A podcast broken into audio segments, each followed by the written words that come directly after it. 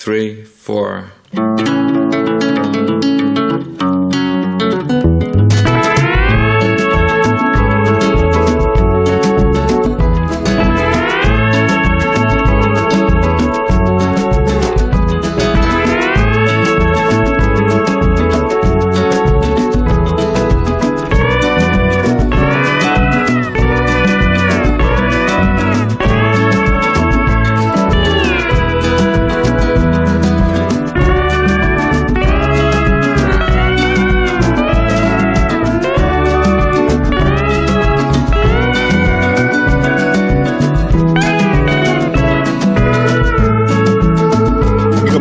Cultureta de las mañanas de los viernes en las emisoras de Onda Cero, cadena eh, donde Alsina, que es la cultureta buena, es la que, pues la que la gente sigue, la que la gente disfruta, la gente escucha, la que la gente recomienda escuchar a los demás, la que va creando, pues hay una corriente de opinión, una influencia, en fin, y que complementa la otra cultureta que es la de por las noches, que es la larga, la que pues la que profundiza en exceso en los asuntos y la que además emite a unas horas pues mucho menos agradables que estas.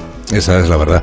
En la de la noche no está Nacho Vigalondo, por ejemplo. Buenos días, Nacho. ¿Cómo estás? No estoy, no estoy. Y, um, y creo que es a día de hoy lo que el público demanda. Que no estés. Que, que sea fiel a la cultureta soñadora a la cultureta inspiradora y a la, la, cultureta con la, que la, con la que la gente se enfrenta el resto del fin de semana con una Eso sonrisa en los labios. ¿Qué es esta? La que busca la gente para tener criterio, para escuchar recomendaciones, a qué dedicar el tiempo libre durante el fin de semana. Rosa Belmonte, buenos días y bienvenida a Pontevedra. Muy buenos días, muchas gracias, estoy aquí encantada. Eh, el, el, problema de Nacho es que como es un director de fama internacional, pues a la hora en las que hacemos la otra cultureta, él está con videoconferencias con Los Ángeles y cosas así. Y no Ah, puede, sí, no puede. no sé.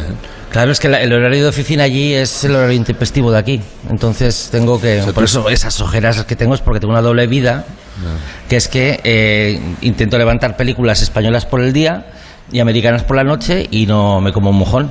Ya. Entonces es- eso es lo que soy. No, no consigues levantar ni la una ni la no, no levanto ni nada. Ni las unas ni las otras. Bueno, ha- han venido Nacho Vigalondo y Rosa Belmonte, como veis, aquí a Pontevedra. Eh, recibidles con un aplauso, porque ellos sí lo merecen. Ellos sí lo merecen. Eh, basta, ya es suficiente porque ahora voy a saludar a quienes no han venido a Pontevedra. Ellos y- se lo pierden. Y ellos no merecen ningún tipo de reconocimiento. Se trata de Sergio del Molino. Buenos días, Sergio. Atención. Buenos días, buenos días. Buenos días. Eh, que está en San Sebastián de los Reyes, eh, Sí. disfrutando de Disfrutando. peregrinado a Sanse, digamos. ¿no? He ido, he ido a pie a San Sebastián de los Reyes. He ido a pie. Sí, sí. Es el, el famoso camino a Sanse desde Zaragoza. El camino, ese es el, el camino San Sebastiano, de- de- que luego se desvía, va a Santiago, pero se desvía por San Sebastián de los Reyes. Es el que, el que pasa, sí, sí. Está ahí a tu vera Guillermo Altares. Hola Willy, buenos días. Hola, ¿qué tal? Buenos días. Buenos Me da mucha también. envidia, tengo que decir. Por estar en Pontevedra, Sí, imagino, ¿no? sí. Ya. Bueno, pues ya sabes lo que hay que hacer. eh, preparas la mochila, eh, te echas a caminar y llegas. Llegas a como tantos otros peregrinos, ¿eh? y como nosotros mismos. ¿Y quién me falta? Eh, Amón. ¿Quién me Amón, falta, sí. ¿Quién me falta? ¿Quién es imprescindible, en definitiva? ¿Y dónde estoy sentado? No, Sí, no me refiero eso- solo...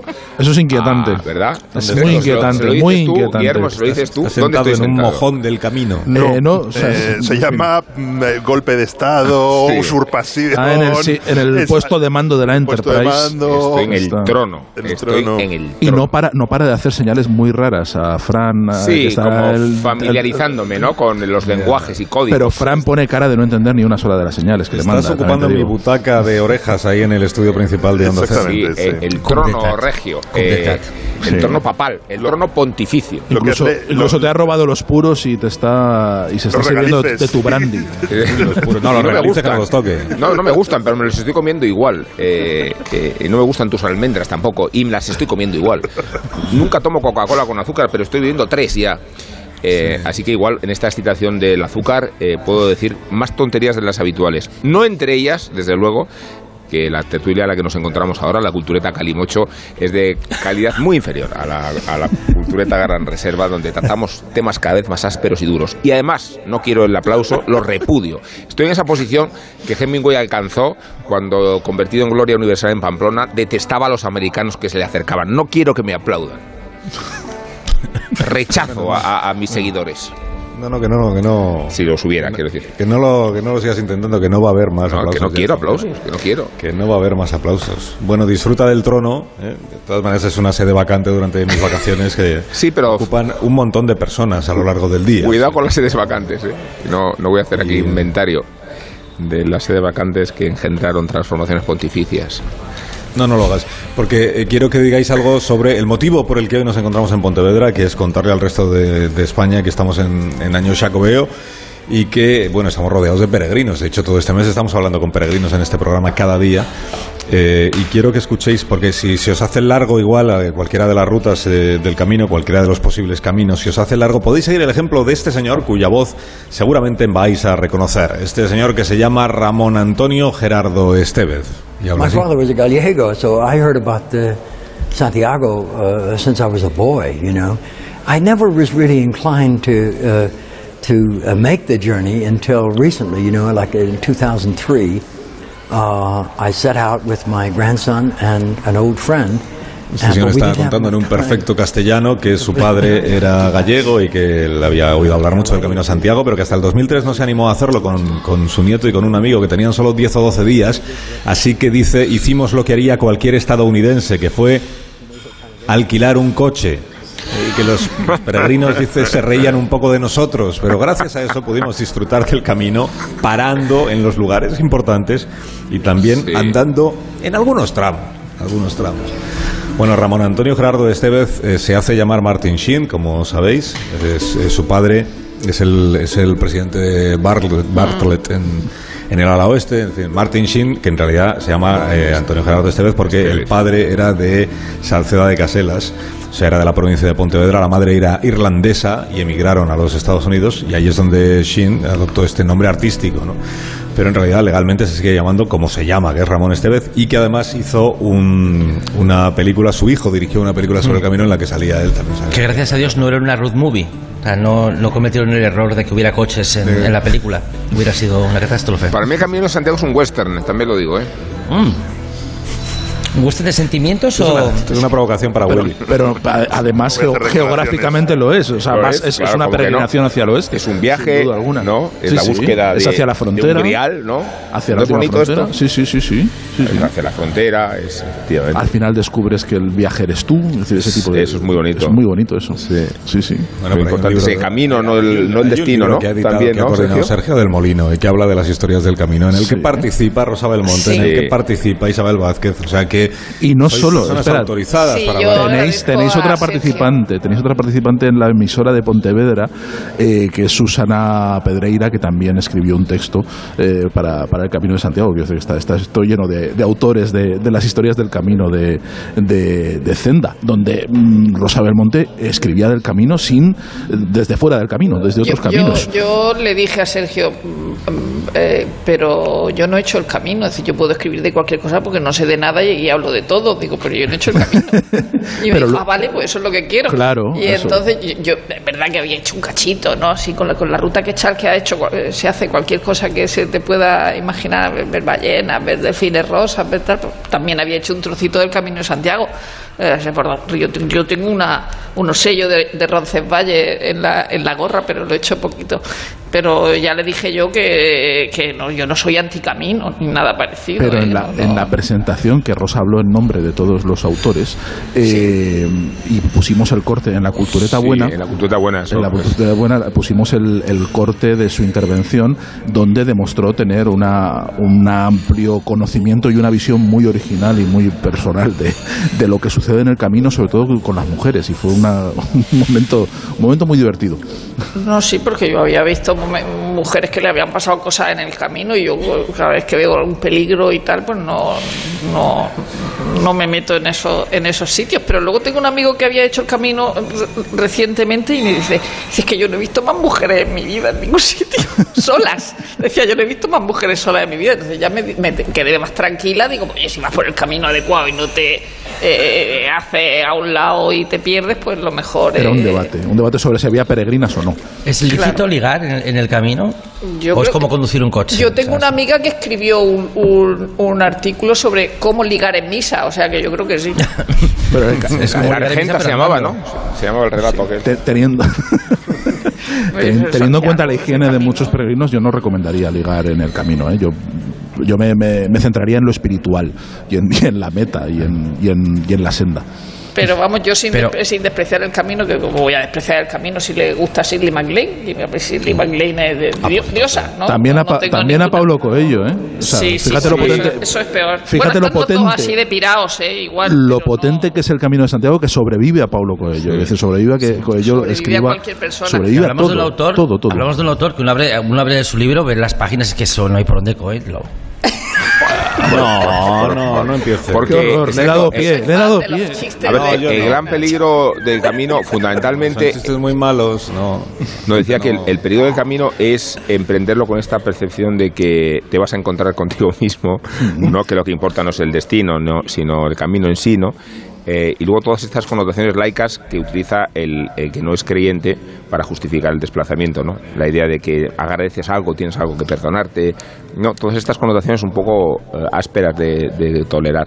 Pero en cambio hay un camino que es el cultureta, ¿no? Sí. que se puede desarrollar con total eh, entusiasmo a medida que vas visitando y recorriendo grandes No monumentos. exento de escepticismo, ¿no? Porque es cultureta, Pues- entonces tú miras las cosas pero sin, sin asombrarte demasiado, ¿no? Como si ya las hubieras visto. Sí. Vas un poco como, Sí. como un poco displicente, Sí. ¿no? Bueno, pero es, es verdad que el, que el románico en el camino y, la, es. y la, Sí. la, la carga cultural más que espiritual que tiene el Camino de Santiago, o Eso sea, la, la- la- la Edad Media Europea no se puede entender sin el Camino de Santiago, que fue sobre todo un intercambio de conocimientos, de, o sea, la, la gente de la Edad Media se movía much- muchísimo más de lo que de lo que pensamos. Era difícil moverse, había que caminar, había que cruzar bosques eh, y por eso toda la iconografía medieval está llena de, de- de imágenes de árboles y a la vez casi todos los cuentos tradicionales que vienen de la Edad Media siempre ocurrieron en el bosque, pero la gente de la Edad Media se, se, se movía mucho y los y los el camino de Santiago es el símbolo de esos enormes movimientos de conocimientos de gente donde uno encuentra mm, conexiones entre el románico francés y el, y el, y el, y el románico español, donde los mismos artesanos, o sea, el señor que hacía el batisterio de Parma, que son unos edificios medievales más, más bonitos de Europa, también hacía de repente un edificio en, en Palencia y el, el camino tenía una enorme responsabilidad. en Fíjate eso. que no, no es, no es ocioso, o sea, Santiago es el patrón de España, ¿no?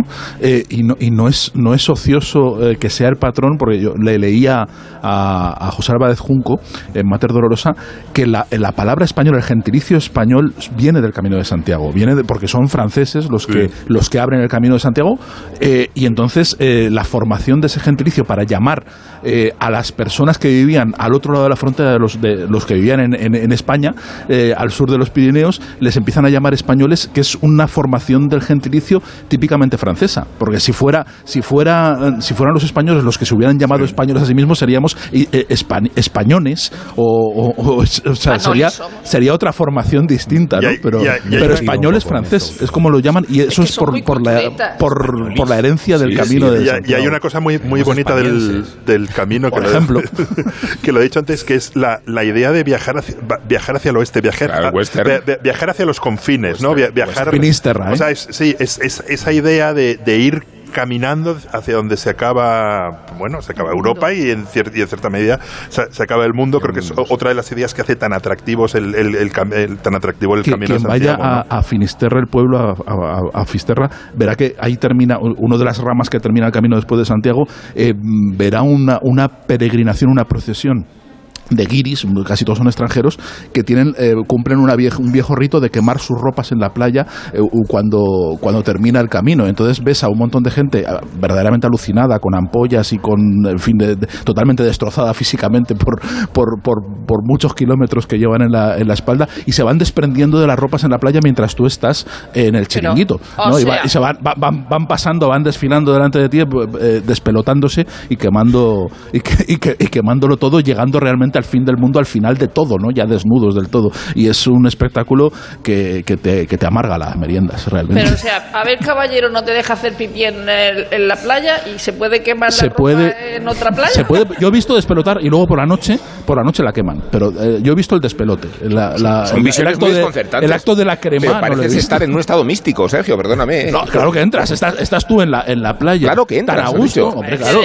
Estás teniendo un día, un día de playa tan tranquilo ahí con tu, con, Con tu gente, ¿no? Con tu gente, pues Sí. echando la partida de mus, lo normal, y de repente empiezan a desfilar japoneses que se, van desnudan. despelotando delante de Japoneses ti. desnudos escasean, ¿eh? Sí, Yo sí. no, no, por su propio pudor, me parece un escándalo esto que estás Pues, contando. Pero, pero es que ya han perdido el pudor porque llevan muchos kilómetros, ya han perdido todo, han entrado ya en una comunión mística con el propio apóstol que ya les, les lleva para eso. la cultureta de la noche, que es en la que habláis de La excusa de, de perder el pudor porque uno está cansado. Qué cosa más ridícula. Sí, es O sea, luego- No se sostiene. No se sostiene, estoy de acuerdo. Inverosímil, pero a Hitchcock le daría igual. Sí, es inverosímil. ¿A quién? Pasaría ¿Sergio? ese día solo y Sergio, de hecho, pues, ha hecho una categoría. De, de la No, anécdota. no, eran muchos días. Japoneses desnudándose. Yo de verdad esto no, no me cuadra. Y en luego absoluto volvió a la playa cada día, Sergio, a ver si se repetía. No, que no, no, no Era un espectáculo. como el rayo verde. No era un No, no espectáculo agradable. no. No, no, no, no, no, no me, no me recreé en él. No quiero saber tengo que los, efluvios que salían. Tengo que parar un momento. Que tengo que parar un momento y a la vuelta vamos a hablar del sitio en el que estamos, que es el Café Moderno, el Café Moderno a Fundación, a Banca. De- hablaremos del- de la tertulia, hablaremos de las historias de esta ciudad, de Pontevedra, y lo haremos con Rafael L. Torre.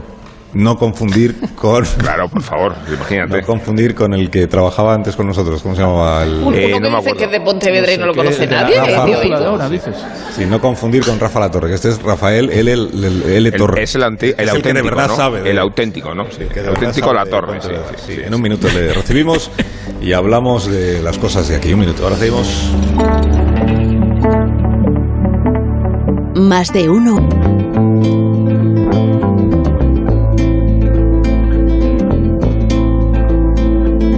Más de uno en Onda Cero, donde Alsina.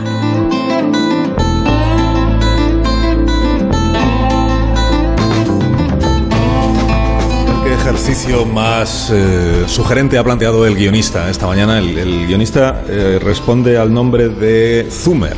Zumer. Ha dicho el guionista, si hablaran las paredes del café en el que estáis esta mañana, del café moderno de Pontevedra, ¿cómo sonarían esas paredes? ¿Qué es, lo que nos contarían? no? Entonces, si vamos a haber puesto ahora un, ambiente sonoro de, de café, lo que pasa es que no hace falta que lo pongamos porque nos lleva acompañando desde que hemos empezado prácticamente el programa, ¿no? el ambiente de la, de la cafetería. Es que tú no la ves, Nacho, pero estás detrás de estas cortinas. Ahí está la cafetería. Sigue funcionando. Cucharillas, clic, clic, clic, clic. Sigue funcionando la cafetería del. Además, del- me he dado cuenta que es que hay un loop constante. O sea, que las- el ritmo de las cucharillas que se va repitiendo. O sea, que esa funciona muy bien la grabación. Sí, sí, sí, pero que no es una grabación, es lo que está sucediendo ahí al otro lado de la cortina. Sí, que. a ver, Luego atrévete a, a cruzar la cortina. Me estáis, me estáis diciendo Cada- que, que el, el único día que hacéis el programa en un café, a Nacho Vigalondo no le han puesto café. Sí, sí, se lo han puesto. sí. segundo. Lo que Ah, pasa vale, es que vale. como no ha ido él a buscarlo, no sabe que hay una cafetería de verdad a la- a la- al otro lado de la cortina. no, pero que cada 5,7 segundos soy el mismo tintineo. O sea, que me he dado cuenta, es como, es como el río el, como el río de un Belén, cuando le ponen unos altavocillos, Mm. ¿no? que oyes el murmullo de las aguas y cada, y cada 7,7 segundos oyes el salto de un salmón, una Es como el, como show de. Truman, ¿no? Pues escucharíamos, si hablaran las paredes de este café, escucharíamos el sonido de las tertulias políticas y de las crónicas de lo que ocurría y de lo que sigue ocurriendo en esta ciudad. Por ejemplo, podríamos escuchar hablar a, a las, las personas que, que están en el monumento a la, a la tertulia, aquí fuera, que he contado yo a las 8 de la mañana, que entre otros pues, está, ahí, eh, está Manuel Quiroga, el violinista, que está interpretando al violín, porque esto es muy de, de una buena tertulia. Una buena tertulia necesita un violinista, pienso yo, ¿no? que acompañe la conversación de, de los demás. Y si pudiéramos también escuchar las paredes de, de este café moderno, oiríamos, por ejemplo, Nacho, la emoción de ir por primera vez al cine, porque aquí la sociedad pontevedresa a principios del siglo pasado asistió a la primera proyección del cinematógrafo en esta ciudad, aquí donde ahora mismo estamos. ¿Te parece emocionante esto? Sí. Sí, te lo parece. Y no podríamos dejar de oír también las conversaciones de los clientes, ¿no? El, rumor inevitable de otra tertulia que se producía a unos pocos metros de aquí y cuyos tertulianos no estaban sentados a la mesa, sino que estaban sentados en un banco de piedra, junto al número uno de la Rúa Michelena. Estaba la botica de la Peregrina, que también hemos contado que era la, la farmacia de Perfecto Feijó, un vecino farmacéutico, eh, estudioso de mil cosas, eh, cantante y afamado gaitero. Y anfitrión también de su comercio, en su comercio de la sociedad pontevedresa de la época, porque tanto dentro como en la misma puerta de la botica, que es donde estaba ese banco de piedra adosado a la pared, pues ahí eh, era el lugar de paso y lugar de detenerse para conversar pues de todo el que pasaba por Pontevedra y también de algunas figuras muy relevantes de la historia de esta ciudad. Mira, contaba el propio Perfecto Feijó, decía, encerrado en mi botica, todo era cuestión de esperar a los parroquianos. De la llegada del uno al otro había intervalos de tiempo y ese tiempo había que matarlo. ¿Y cómo se mataba el tiempo? Pues los barberos encontraron el modo de entretener sus esperas aprendiendo, por ejemplo, a tocar la guitarra. Yo, que durante mis días de estudiante había frecuentado romerías, foliadas y toda clase de fiestas atraído por el encanto de la música popular, pensé que podría pedir a la gaita el solaz que en la guitarra hallaban los barberos. Por eso la botica de Perfecto Feijó se convirtió también en casino, en mentidero y en agencia de contratación de esta ciudad, según contaba la revista Finisterre en 1946, que decía, no viene a Pontevedra funcionario militar, periodista, músico o pintor que no hiciera su ingreso en este círculo. Puede decirse que fue un círculo construido al aire libre en el que alternaban damas y caballeros, aristócratas y menestrales, porque allí cabían todas las opiniones, todas las tendencias y todas las ideologías añado yo, a diferencia de lo que ocurre en la mayoría de las tertulias de ahora, cierro paréntesis, allí cabían todas las opiniones e ideologías sin que se produjesen nunca desagradables encuentros. Bueno, y si pudiéramos escuchar lo que dicen las paredes del café moderno y de la botica de la peregrina, pues eh, seguramente hablarían también del, del loro, que seguramente junto con Rafa es lo más eh, mencionado esta mañana en este programa. El loro Rabachal. Pero bueno, todas estas historias nos las puede contar Rafael López Torre, no confundir, insisto, con el otro, que es quien de verdad se sabe la historia de esta ciudad. Eh, hola Rafael, buenos días. Hola, buenos días. Buenos días. Que en libro se llama Pontevedra, Ciudad Encantada, por ejemplo. Sí. Que ha sido prologado por eh, Rafa La Torre, curiosamente. Sí, sí, sí. Tuve la suerte de pedírselo sin conocernos y que aceptara el reto de hacerlo. Eso sí, con la condición de que se leyera las crónicas. Y se, se leyó muchas crónicas en aquellos días antes de hacer el, el prólogo porque así lo demuestra el contenido. Sí, sí, o sea, Rafa Torre es el prologuista del libro de Rafael López Torre, del que estamos hablando ahora y del que vamos a hablar. Bueno, empe- empezamos por el loro. Eh, el loro, ¿qué pasa? Que era bastante impertinente, ¿no? El loro Sí, este. la historia del loro pues lo, lo dibuja como eso, como un loro impertinente. Probablemente eso tiene que ver con la maledicencia que practicaba habitualmente Don Perfecto. Eh, Don Perfecto era un mal hablado, entre otras muchas cosas. Y el loro, lógicamente, que era un alumno aventajado, pues parece que aprendió alguna que otra palabreja malsonante de su dueño. Y era eh, impertinente con los clientes de, de la botica. O sea, ¿les, les decía cosas a los clientes o no? Sí, bueno, eh, el loro tiene su historia, digamos, más o menos creíble y luego entra en juego la leyenda. Ah, La leyenda no tiene fin. Eh, yo, ¿cómo diferencio esas cosas? Pues en las, en, la- en las publicaciones de la época que hay hasta que el loro se muere. Entonces son, digamos, unas referencias periodísticas muy inmediatas de gente que lo ha vivido y que lo cuenta. A partir de ahí, como te digo, eso fue creciendo, fue creciendo y, y- y no ha tenido fin. L- no, se hay, que suponer que el loro lo que aprendía eran dos o tres palabrejas muy concretas, de oírlas mucho y las repetía, ¿no? Entonces repetía mucho el arre y ho, que eran los gritos que daban a los carruajes de caballos que pasaban continuamente por allí para que aceleraran o frenaran. Eh, repetía mucho si collo a vara, que es decir, si cojo la vara, que eso era lo que le decía Don Perfecto a él, cada vez que se ponía impertinente se sublevaba, ¿no? Y luego, como referencia de los paisanos que pasaban por allí, eh, repetía una frase que era un patacón de manesia que era lo que los paisanos iban a comprar allí habitualmente, 10 céntimos escasos de un producto que utilizaban para el campo. Y eso también lo repetía mucho. A partir de ahí, como te digo, pues eh, poco menos que el loro hablaba idiomas. y, hablaba idiomas. Y le han adjudicado montones de cosas. Podríamos, podría ser creíble o no la anécdota que le atribuye Prudencio Landín por la cercanía de la botica a la iglesia de la peregrina, muy cercanas y además el, el acto eh, de una misión de dos sacerdotes que habían venido a Pontevedra se estaba desarrollando al aire libre. Entonces eh, las voces de los misioneros predicando sonaban allí, que toda la gente asustada y tal, y dicen que en un momento de silencio el loro gritó, ladrón, si cojo la vara. Era ladrones si cojo la vara. Y dice que se armó la mano morena. ¿no? Creíble o no. Bueno, estaba a una distancia prudencial que podría interpretarse eh, esa intervención del loro aprovechando un silencio general. ¿no? A partir de ahí yo ya no creo que el loro hablara más. Y por supuesto, idiomas no.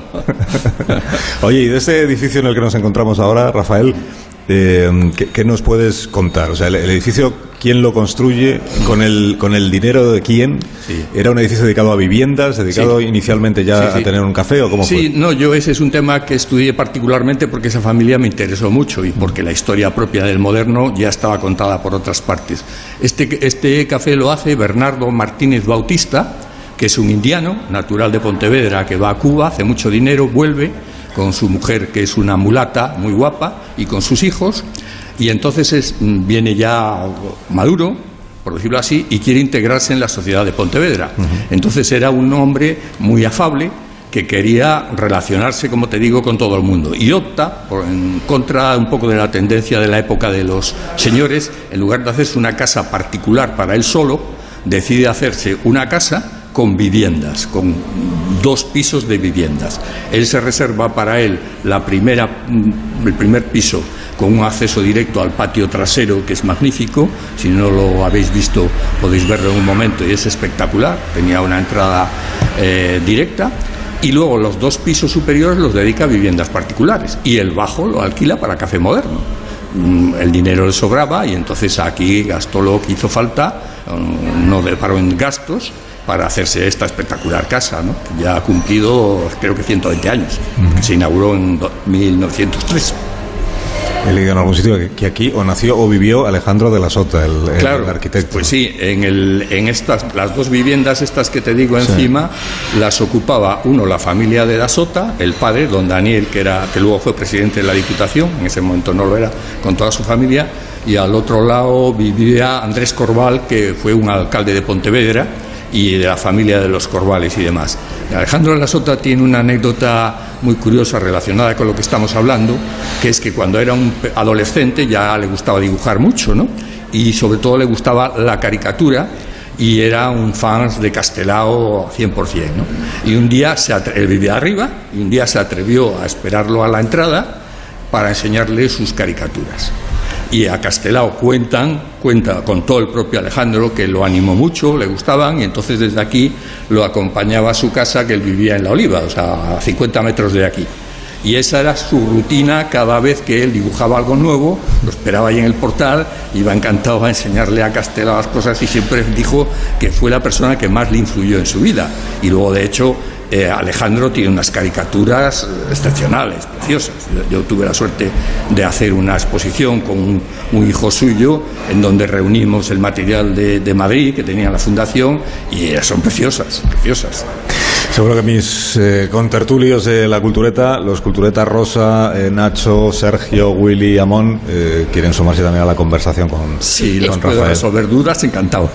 He he estado hablando antes con él por la- eh, porque también Carlos Zumer nos ha mandado un PDF, una página de, de los años 40, me ha dicho que Escrita era en escrita años- en los años 40 Cada vez, sobre... cada vez trabaja mejor Zumer. ¿eh? Sí, sí. Cada vez trabaja mejor. Y entonces eh, eh, eh, es maravilloso cómo, cómo está escrito. eh, habla de las tertulias eh, en Pontevedra y de las señoras que acudían a las tertulias. Y, yo estoy pensando en hacer un texto así sobre las tertulianas en, en España. Entonces dice, eh, Ana Estrada de Chegaray, de olímpica hermosura, y su hermana Borja, viuda de Canedo, de belleza matronil y gracia un tanto borbónica. Yo creo que eso es que era fea de narices, pero es una manera de decir que era fea maravillosa, ¿no? O sea, es lo peor, lo peor que dice de todas, pero es todo como aquel fino espíritu aristocrático recientemente fallecida aureolada con el prestigio de preciosas virtudes, con su hija María Teresa, hoy viuda, entonces casi adolescente, cautivaba ojos y corazones con delicioso candor. Es que ya no se escribe así. No, no, por supuesto que no. Para Pero- bien. Pero claro, pero, es decir, el, el guionista apuntó muy bien, muy bien, porque don Torcuato Ulloa es el gran cronista social de finales del siglo XX de Pontevedra, de finales del siglo XIX, perdón, de Pontevedra, y muy especialmente el autor de todas las crónicas sociales de reuniones y bailes en el casino, en el Liceo Casino de Pontevedra. Y todas sus crónicas eran de ese estilo, de tal manera que las señoras iban cada día a su baile, a su reunión, a su cena, pensando en qué es lo que iba a decir don Torcuato de su modelo, de su peinado y demás. Y al día siguiente tenían avidez por coger el periódico y leer y a ver cómo, cómo. ¿no? Yo, le contaba a ella que a mí, ya en, mi trabajo de cronista, hubo quien me llegó a animar a que cogiera, recogiera todas esas crónicas y se publicaran juntas porque son una maravilla. Yo las he leído así salteadas, pero es un libro precioso y no hecho hasta el momento. Hay que hacerlo, pero yo sí me lo compro. ¿eh? Sergio. A Willy. Ah, era yo, sí. Hola, soy Guillermo Altares. ¿Qué, ¿Qué, papel tenía Castelao en esas tertulias? ¿Nos puedes hablar un poco de, de Castelao, que es uno de mis personajes favoritos como escritor o como, como dibujante? Uno ve los dibujos de Castelao y se da eh, cuenta de lo moderno que es. Fue, Castelao fue durante 10, 15 años un habitual de una, de una tertulia de aquí del moderno eh, aunque el moderno tenía ya 15 años a sus espaldas, ¿no?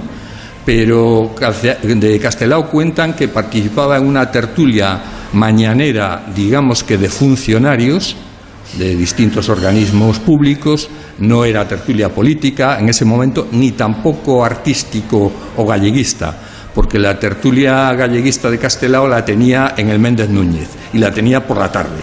Pero la mañana, ¿qué quiere decir? ¿La hora del desayuno ah, o que no hacían nada? Pues, pues que, los, funcionarios de entonces, como los de ahora, salían con bastante libertad de sus respectivos trabajos y iban pasando por aquí, eh, aprovechando las cercanías y aprovechando también que en aquella época no había cafés como este, ¿no? luego fueron surgiendo, pero en aquella época no. Entonces él, su tertulia de aquí era muy variopinta muy abierta de muchos temas, eh, pero sobre todo no políticos. el tema político, por decirlo así, llegó con la República, lógicamente. En Pontevedra la República eh, triunfó abiertamente, el ayuntamiento fue republicano um, con una mayoría absoluta y entonces el, fulgor de, esa época se trasladó, digamos, a las tertulias de aquí y es por eso que los cronistas refieren que en esos años 30 pues se hizo mucha política de café en el café moderno. Claro, sí, sí, de, eso, quería, de eso quería preguntar a propósito de Castelao, además, que como coincido con Guillermo es una, una figura que, que, a mí me, me, llama mucho la atención y me, me gusta mucho, eh, además por lo trágico del exilio posterior. En esos años 30 que se politizan y se crea un ambiente eh, muy intenso en torno a los círculos galleguistas y en Pontevedra y en otras ciudades de Galicia, ¿no? También eh, era un ambiente también muy plural, o sea, realmente lo, lo que sorprende es que eh, la guerra, eh, como en, otros sitios, pero en Galicia creo que es especialmente traumático porque había una, una tradición de, tertulias de, café, de, hacer política en el, en el café muy, muy intensa, eh, se rompe por completo unas amistades que, que, mm, fin, que están, por ejemplo, Vicente Risco y Castelao, ¿no? que pertenecían a, galaxias distintas políticamente dentro del galleguismo, pero durante los años 30 ese, ese ambiente galleguista es tremendamente plural y hay amistades que luego la guerra rompe, evidentemente. La rompe porque unos se van al exilio, otros no y demás, pero, pero realmente eh, durante unos años hay como una, una sociedad verdaderamente liberal donde convive gente de, de muy diversa ideología que está todo el rato charlando y debatiendo, ¿no? Sí, bueno, de hecho el Partido Galeguista nació en Pontevedra, nació en la ciudad de Pontevedra, pero también se rompió en la ciudad de Pontevedra antes de la Guerra Civil. O sea que aquí estoy dando la cara y la cruz de ese momento. Pero efectivamente eh, el café moderno no solo, en, no solo en esa época, sino que podría decirse que prácticamente siempre, siempre se caracterizó por su pluralidad no por y no, no, solo por su pluralidad de ideas, sino por su pluralidad de clases sociales. Por el café moderno en distintas épocas, antes y después de la guerra civil, tuvo un parón sobre 10 años que fue ya caja rural y demás, hasta los años 70, pero hasta ese momento eh, aquí venía gente de todo tipo y de todas clases. Nunca hubo ninguna diferenciación ni ningún toque, digamos, selectivo de, por, por, las tertulias que se formaban. Y luego, además, bueno, coincide, mm, antes decías una cosa, este no es el café moderno de las tertulias, el café moderno de las tertulias es el cuarto de al lado, el pequeño. Este es el café moderno de los conciertos y del cine y de la barra, ¿no? allí es donde se, donde se hacían esas cosas. Pero bueno, mm, ya te digo, o sea, eh, Aquí, aquí, por, aquí se fundó el Cine Club de Pontevedra a mitad de los años 50, por ejemplo, que fue un, un instrumento muy, muy interesante en una época difícil ¿no? para, para moverse. y más. Aquí se ha cogido de todo, aquí se ha cogido de todo. Y en los años 70 venía una chavalada de 15 a 18 años que entonces sí llenaban esto los sábados por la tarde y los domingos y el dueño se las veía a tiesas porque a lo mejor pedía un cas para cinco, ¿no? Y aquello ya no era negocio ni era nada. Eh, Nacho Rubén. Yo iba a preguntarle sobre el edificio en sí mismo, que creo que tiene una relevancia enorme. Eh, de hecho, el nombre eh, del propio café eh, sobreviene por el movimiento modernista, pero es que se da la circunstancia de que Alejandro de la Sota, que es uno de los arquitectos de vanguardia de España, nace en este edificio y él es el padre del movimiento moderno. Y, y por añadidura, a Alejandro Siza, al mayor arquitecto de Portugal probablemente de nuestro tiempo, se le encarga la remodelación y viene del otro lado del Duero, lo cual es también muy atractivo respecto a la- al mestizaje. ¿no? Háblenos de la importancia del edificio porque eh, en sí mismo es una obra de arte de muchísima relevancia. Sí, o sea, yo creo que eso, eh, eh, lo has dicho todo, pero y luego además tiene la particularidad de que la restauración que hizo Álvaro Cisa por cuenta de, de Caixa Galicia, pues también estuvo a la altura, estuvo a la altura del encargo, ¿no? Mm, la gente que conoció el edificio de antes y el de ahora, pues bueno, haciendo un recorrido general, le puede poner alguna que otra pega, pero digamos que sí eh, reservó y fue muy mimoso con la esencia de lo que era el edificio. El, bueno, eh, describirte el edificio, mm, mucho mejor invitarte a verlo. Es decir, Sí. quien, quiera, quien quiera ver la grandiosidad de, de este edificio, pues tiene que verlo. Alcina sabe quién es Alejandro de la Sota porque hizo el gimnasio de su colegio. Sí, eh, eh, bueno, eh, eh, Alejandro, Alejandro po- podría decirse que se impregnó de la esencia de vivir en un lugar como este. Es decir, él nació aquí y estuvo aquí, eh, y cursó todo el bachillerato aquí, en Pontevedra, luego fue a la Universidad de Santiago, pero volvía aquí a su casa y hasta muy avanzada, hasta la guerra civil prácticamente, eh, esto fue su casa. Y eso impregna carácter, eso impregna carácter. Y, y Alejandro lo aprovechó muy bien, vamos. Gimnasio Colegio Maravillas, que ahí sigue, ¿eh? Ahí sigue, sí, aguantando. sí. y Para hacer una película de García está todavía. Con, una- con un ingenio para conseguir que la luz eh, Sí. entre en la cancha de deportes. En el voladizo Y a la ese. vez sirva la parte de arriba para la labor académica. Gimnasio del Colegio Maravillas es uno de los lugares donde yo he pasado algunas de las horas más desgraciadas de mi. no por culpa de Alejandro de la Sota, sino de mi propia incapacidad. para- Eso que no dejaban entrar a Torre Bruno allí, seguramente. Ahí siguen los instrumentos de tortura, el plinton, el caballo, las anillas, siguen igual, ¿eh? Sí, sí. Oye, y la piscina que está debajo. Piscina extraordinaria. Bueno, le dedicaremos una cultureta solo al gimnasio del Colegio Maravillas. Pues sí, pues sí. Arquitectónico es una maravilla, verdad. Yo quería aprovechar ese momento Eh, para inaugurar mi, mi pequeño microespacio OK Zoomer, se llama así, pues es un, OK es un espacio en el que dialogo con el, con el guionista sin posibilidad de respuesta, claro, es un formato completamente nuevo. Porque Sí. veo las cosas que os envía eh, por WhatsApp y a mí solo me envía emoticonos. O sea, yo para hoy tenía el emoticono, el de la berenjena, el del caballo y las manos chocando los pulgares, eso, las manos amarillas haciendo el gesto de expectación. Sí. Eh, ahora, ahora que las tertulias es todo aquello que se anuncia como una tertulia, es un formato de televisivo, radiofónico, en una época en la que las tertulias eran una pura iniciativa personal o una inici- iniciativa colectiva, y esto es una pregunta que os traslado a todos, ¿vale? ¿Cuál es el, cuál es el dominador común mínimo para que algo sea una tertulia y no una reunión de gentuza hablando? O sea, ¿qué era, ¿cómo se conseguía el prestigio de poder denominar tertulia algo que en esencia se puede hacer en cualquier sitio a cualquier hora? Que es gente hablando de algo.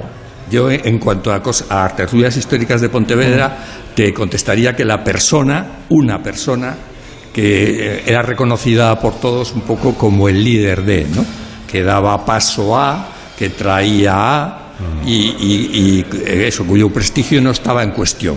Lo otro no es una tertulia, lo otro son reuniones O sea, es como- improvisadas. Es como, como, un, como un talk show, o sea, como un late night. O sea, la, la figura central es la que en torno a la cual, la cual se construye todo lo Sí, demás. por ejemplo, eh, antes que aludía Alsina a Alejandro de la Sota, bueno, yo creo que mis amigos me matarían si no hago una referencia, aprovechando lo que dices, a la tertulia del Carabela, que es en la que yo participo, que tiene 27 años de antigüedad y que fue montada por el arquitecto César Portela, Premio Nacional de Arquitectura también.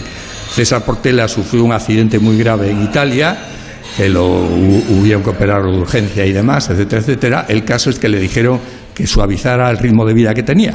Y entonces decidió que la forma más mejor de hacerla era montar una tertulia a su imagen y semejanza. Pero si eso sube y eso fue lo que hizo. Y eso fue lo que hizo. Lo, lo impuso eh, sitio el Bar Carabela, hora las 10 de la mañana, día sábado, que era un sacrificio y nos fue incorporando poco a poco a, algunos amigos muy cercanos y todavía hoy la mantenemos. que nació como una medida terapéutica eh, para sobrevivir. Eh, exactamente. Yo os despido. Eh, exactamente. Como conductor de esta tertulia que es la cultureta, os, muchas, de prestigio, muchas gracias Rafael. Gracias por habernos acompañado. esta tertulia no tiene tertulianos silentes, también te digo. Que esta noche podéis continuar en la cultureta Gran Reserva, que es la de la, larga. la sombra, la sombra. La, hacemos en latín hoy lo hacemos en latín, ¿eh? Que llegan las noticias de las 12 de la mañana. Adiós, Sergio, adiós, Willy, adiós, Amón. Adiós, adiós felices vacaciones. Adiós, adiós, adiós. Más de uno en Onda Cero, donde Alsina.